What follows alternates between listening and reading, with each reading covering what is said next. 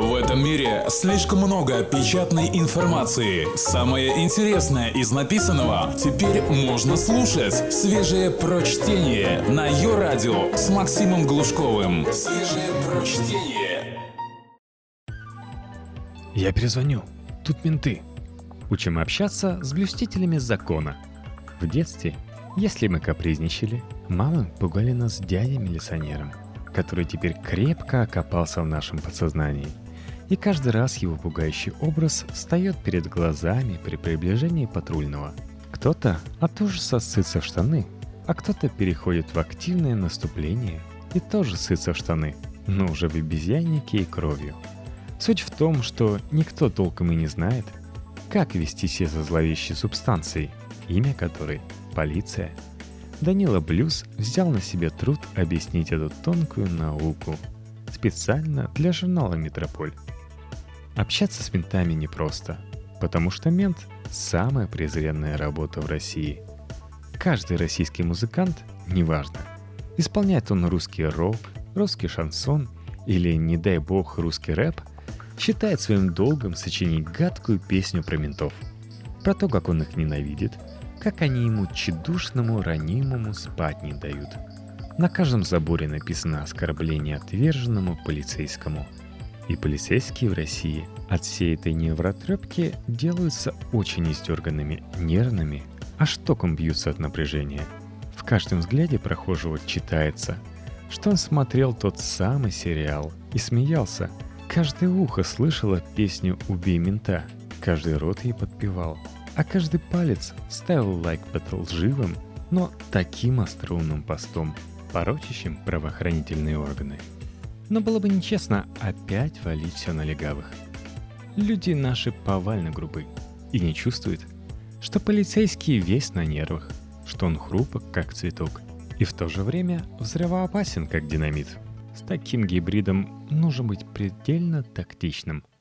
А когда кудахтаешь на человека, наделенного властью, ты буквально искушаешь его эту власть применить. Надо обладать железобетонным смирением – чтобы не заехать в рыло такому умнику. А ведь полицейский человек, а не буддист. Даже у Робокопа иногда сдавали нервы. Чего ожидать от простых мусоров? Поэтому слушай меня, опытного переговорщика, у которого все задержания заканчивались дружескими объятиями с нарядом полиции. Первое. Имея при себе паспорт. Конечно, ни один российский закон не обязывают вас носить с собой паспорт. Главное, не говори об этом менту, когда он у тебя его потребует. Это их очень-очень огорчает. Неужели ты думаешь, что они этого не знают? Неужели ты считаешь себя оригиналом, который открыл глаза патрульному, проверяющему в день сотни таких постылых рож, как твоя? Смири свою гордыню, беспаспортный, и топай в отделение для выяснения личности – в столицах люди уже привыкли носить с собой все документы, а вот в провинциях все еще выеживаются. Они готовы таскать в своих сумках весь Apple Store, но только не книжечку 88 на 125 мм, которая облегчит жизнь и им, и работнику полиции. Второе. Не бойся, потому что боятся ментов преступники. Признаю, я тут немного нагнал жути – но это не повод терять дар речи и обливаться потом при встрече с полицией.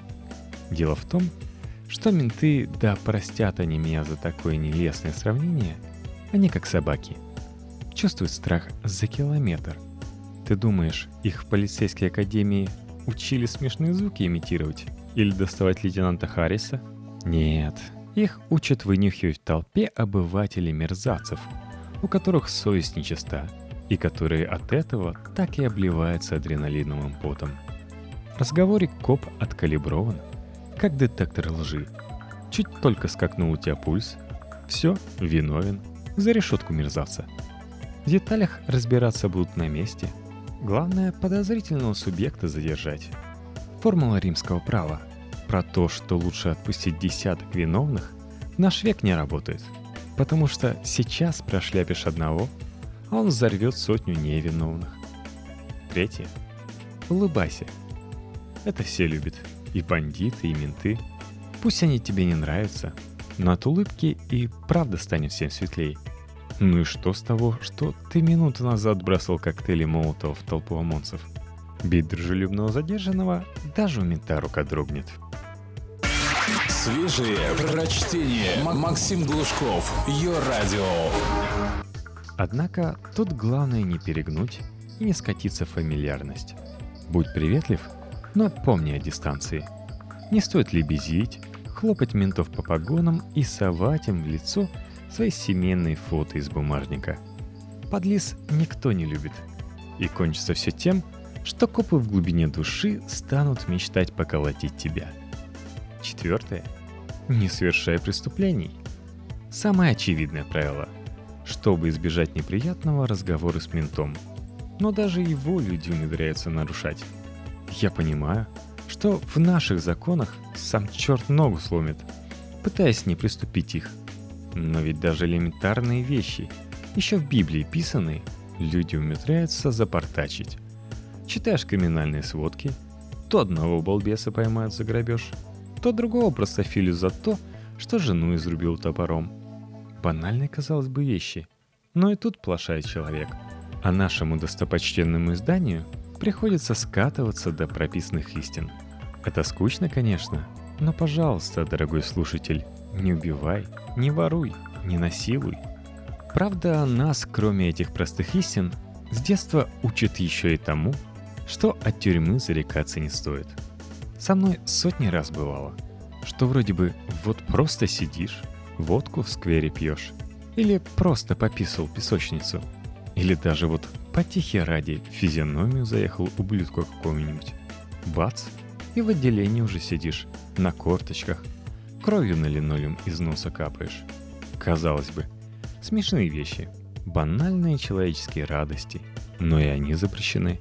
И не оказаться в участке становится задачей просто невыполнимой. Если ты такой же балбес, как и я, и твой образ жизни иногда все-таки противоречит действующему законодательству РФ, для тебя советы ниже.